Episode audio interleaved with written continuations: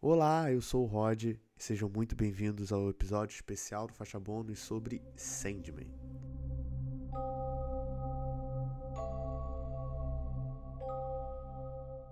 Bom, saiu finalmente o tão aguardado Sandman, um projeto que, que já tentou várias vezes ter a sua vida audiovisual e nunca conseguiu chegar a lugar nenhum.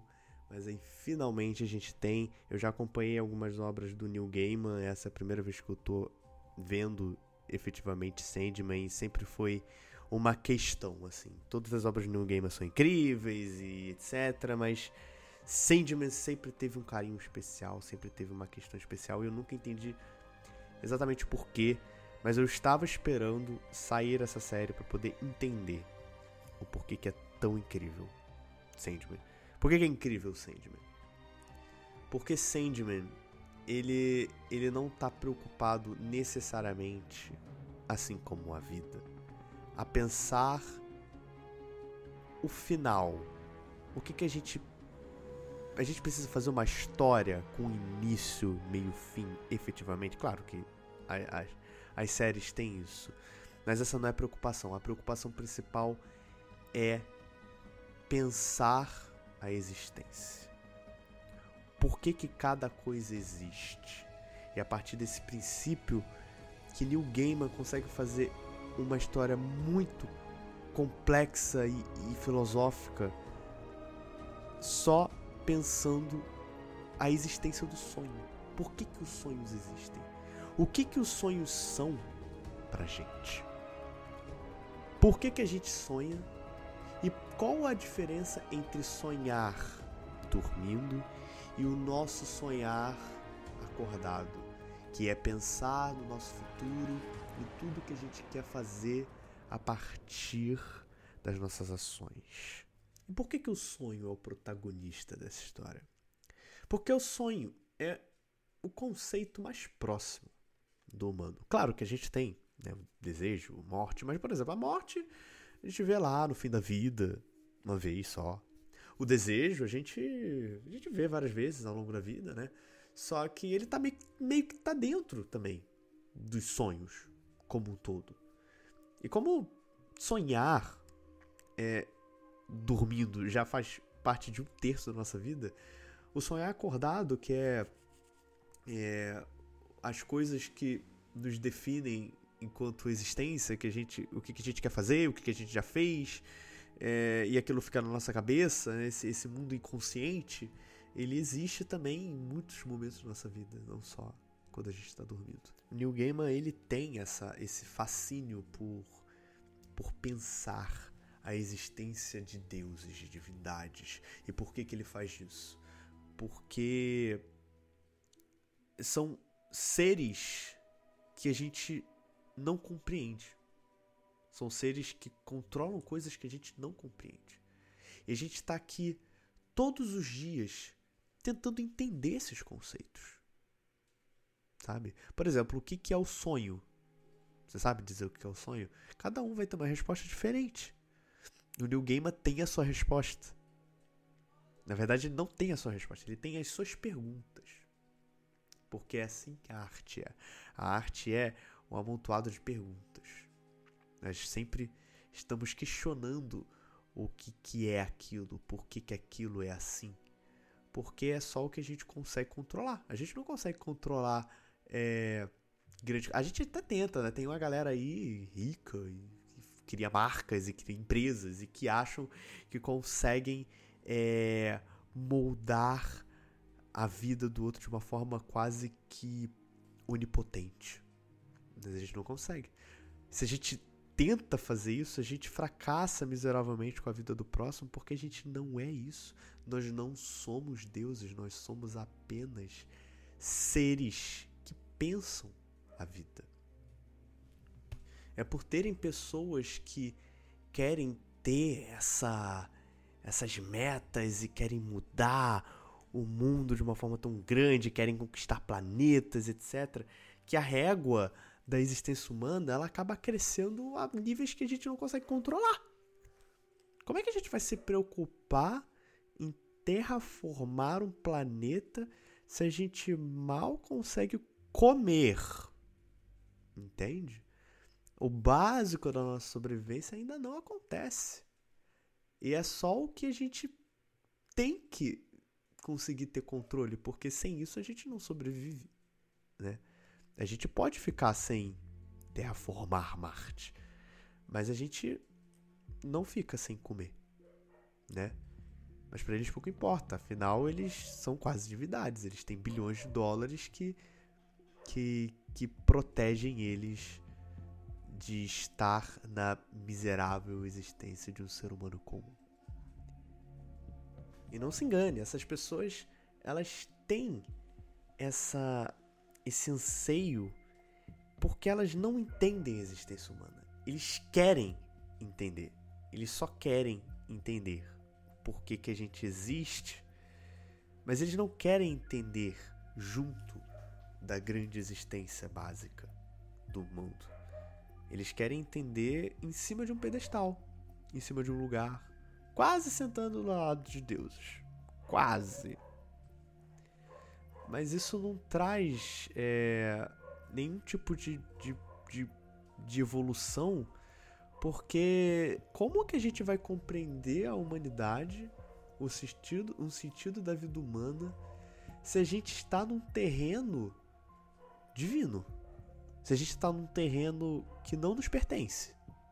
Como que a gente vai olhar para baixo? Como que a gente vai olhar pro, pro básico da existência humana se a gente está olhando pro pós-vida? Se a gente está olhando pro além-vida? Sabe? E a gente a gente vê na obra de Neil Gaiman é, um embate entre Lúcifer e Sandman, que você vê que eles, eles não eles não eles não descem do soco, eles não resolvem de uma forma humana, eles resolvem de uma forma de deuses, que é lidar com conceitos. Eles são tão poderosos que é, não cabe você lidar de forma humana, tipo, com o emocional, com, com, com a vontade de socar. Socar o outro não faz diferença nenhuma para a existência de divindades que cuidam de conceitos que fazem. que, que moldam a existência humana. Então é uma batalha de conceitos de fato. E no fim, Lúcifer evoca a antivida. E o que, que é a antivida? É algo que a gente nunca vai entender. É algo que a gente que a gente teme até chegar na resposta. A gente até quando a gente é meio nilista e essas coisas assim, de pensar a grande existência humana que não tem o menor, a menor diferença, é porque a gente pensa que essa menor diferença, na verdade, é, é, é em, em, em patamares celestiais, em patamares divinos, sabe? Como que a gente vai compreender a antivida? A gente não tem como compreender a antivida, porque ela não existe. Talvez ela exista, efetivamente. Mas a gente não consegue olhar, a gente não consegue ter encostar naquilo. Quem consegue encostar naquilo são divindades, porque divindades são seres conceituais. Sabe? E é exatamente por ser seres conceituais que na visão de cada cultura, aquilo vai ter, aquela divindade vai ter uma visão diferente, vai ter uma, uma forma de se apresentar diferente. Sabe?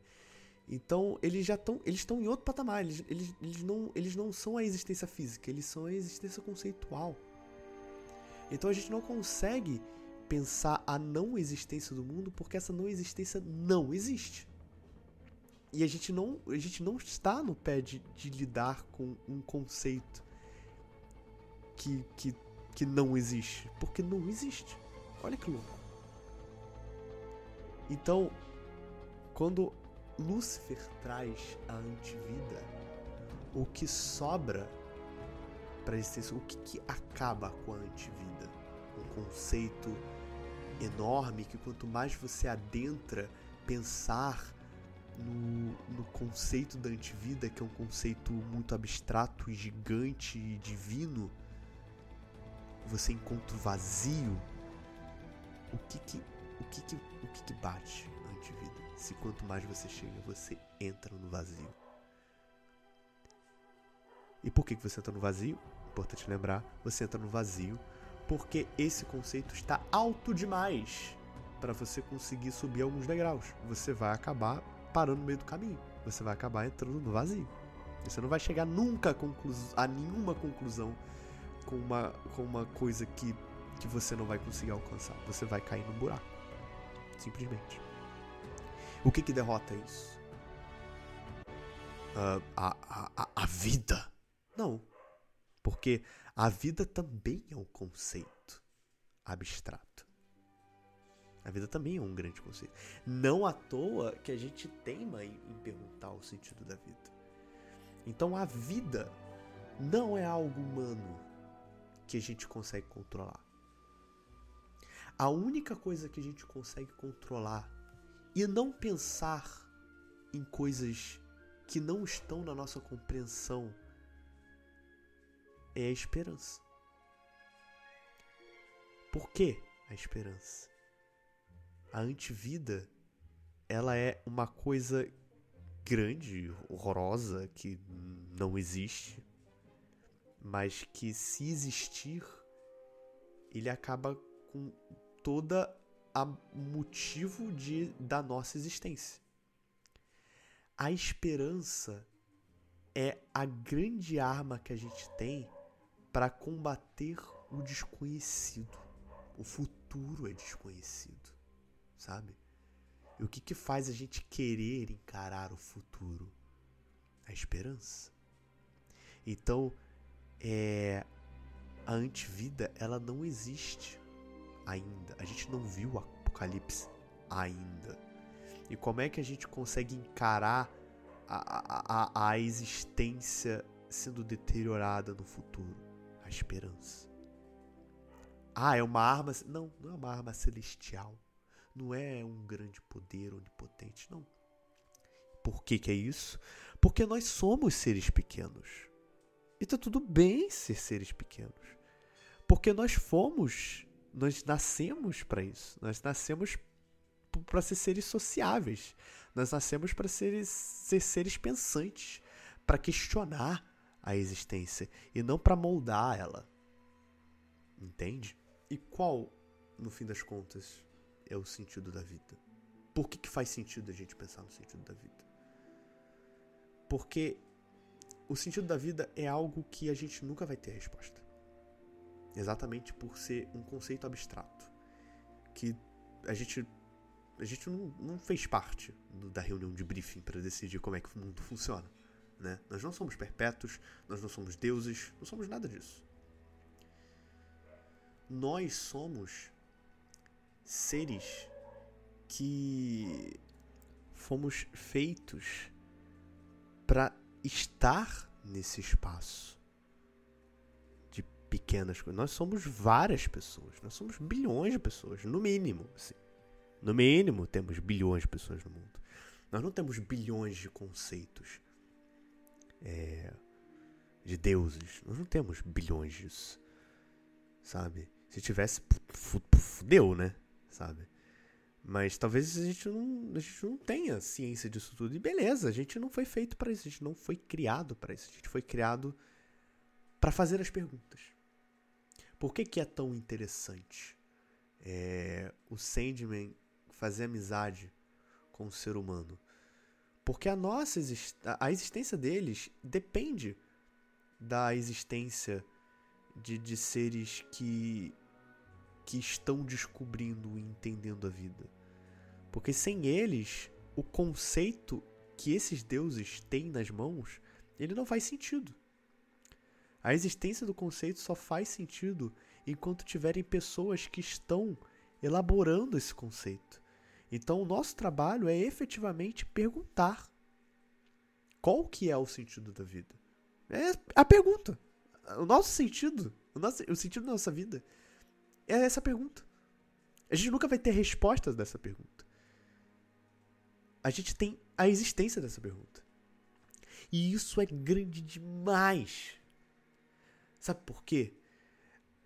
Por a gente ser seres tão pequenos, a gente nunca vai fazer grandes mudanças. Tipo a gente não vai conseguir pegar. Vou fazer revolução. Vou, vou pegar isso aqui e aí eu vou fazer com que é, não tenha mais poluição. E eu vou fazer e vou acabar. E, e a gente não tem como fazer isso. O que a gente tem como fazer é o que a vida proporciona pra gente. Por exemplo, talvez o sentido da vida para você seja ser um bom pai.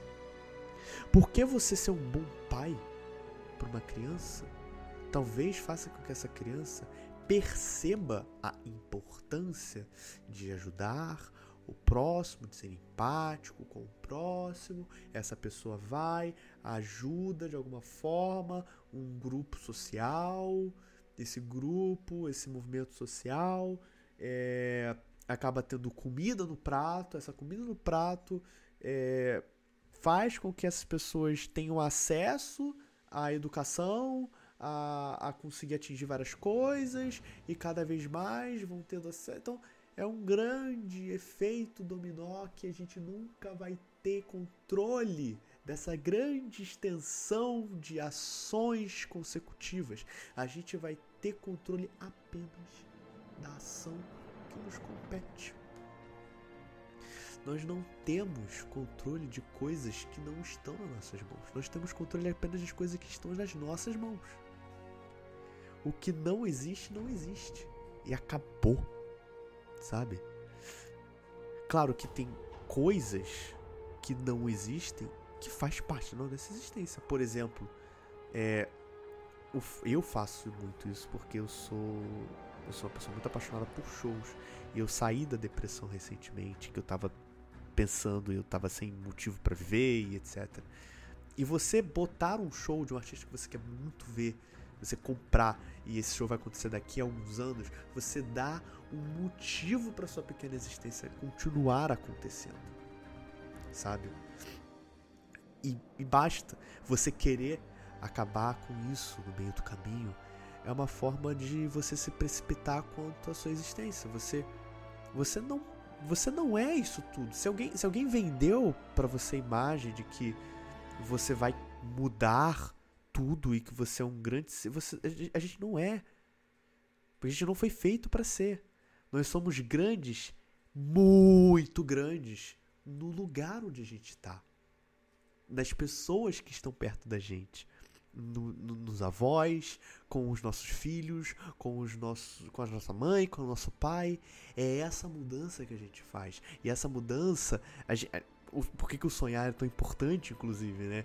Porque a gente não só sonha com as coisas que a gente quer fazer com, e com as metas que a gente tem de futuro e etc. A gente sonha com pessoas também. E as pessoas também sonham com a gente. E esses sonhos moldam talvez a perspectiva que as pessoas tenham sobre como que vão reagir. E isso já é mudança pra caralho. Isso já é muita mudança, sabe? É, eu, eu não tô eu não tô trazendo uma questão, sabe, niilista, tipo, ah, nós não temos propósito. Nós temos propósito.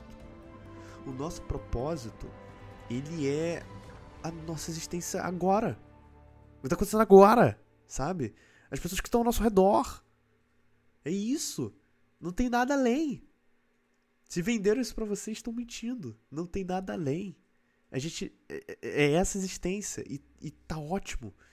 É, o mundo, o capitalismo, ele tá cada vez deixando a gente mais ansioso e pensando e pensando que a gente, a gente pode controlar cada vez mais coisas, mas a gente não pode. Então a gente cada vez mais está sendo uma sociedade é, que, que tem seus, seus, seus anseios destruídos, porque a gente pensa que a gente pode ser muitas coisas, mas a gente não pode. A gente não pode. A gente pode ser grandes coisas apenas com o que a gente tem. Só com o que a gente tem. E o que o Neil Gaiman tem são perguntas. Assim como todos nós. E ele. As perguntas que ele faz influenciam outras pessoas a perguntar sobre o que, que elas são. E aí elas vão notando também, aos poucos, que elas não são coisas gigantes. Que tá tudo bem você ter erros, você mentir, você, porque tudo é humano. Então, a grande coisa que o, que o Neil Gaiman faz é apenas entender a existência, procurar entender. E ele não vai ter uma resposta definitiva, assim como ninguém vai ter. Assim como, como eu estou fazendo agora, que eu estou interpretando o que, que o Neil Gaiman pensou sobre a vida. É uma forma de ir passando para frente o debate que vai nos fazer entender cada vez mais o quanto que é importante estarmos olhando um para o outro e não para planetas e para conceitos que não estão além da nossa compreensão. O que não existe, não existe. A ansiedade só nos faz estar cada vez mais no mundo de sonhos que mente pra gente. E esse mundo de sonhos, ele se torna pesadelo toda vez que a gente não consegue chegar onde a gente quer. Eu estou há dois anos tocando esse projeto que é simplesmente compreender uh, as pessoas entendendo, tentando entender a vida. Porque compartilhar é, descobertas, compartilhar é, pensamentos é o que a gente faz de melhor. Nós somos seres sociáveis, nós não somos seres divinos. Somos apenas seres sociáveis que compartilham vida, compartilham, compartilham histórias, compartilham momentos tudo isso para que a nossa cabeça consiga pensar cada vez mais e olhar cada vez mais ao redor para entender que a gente não está sozinho.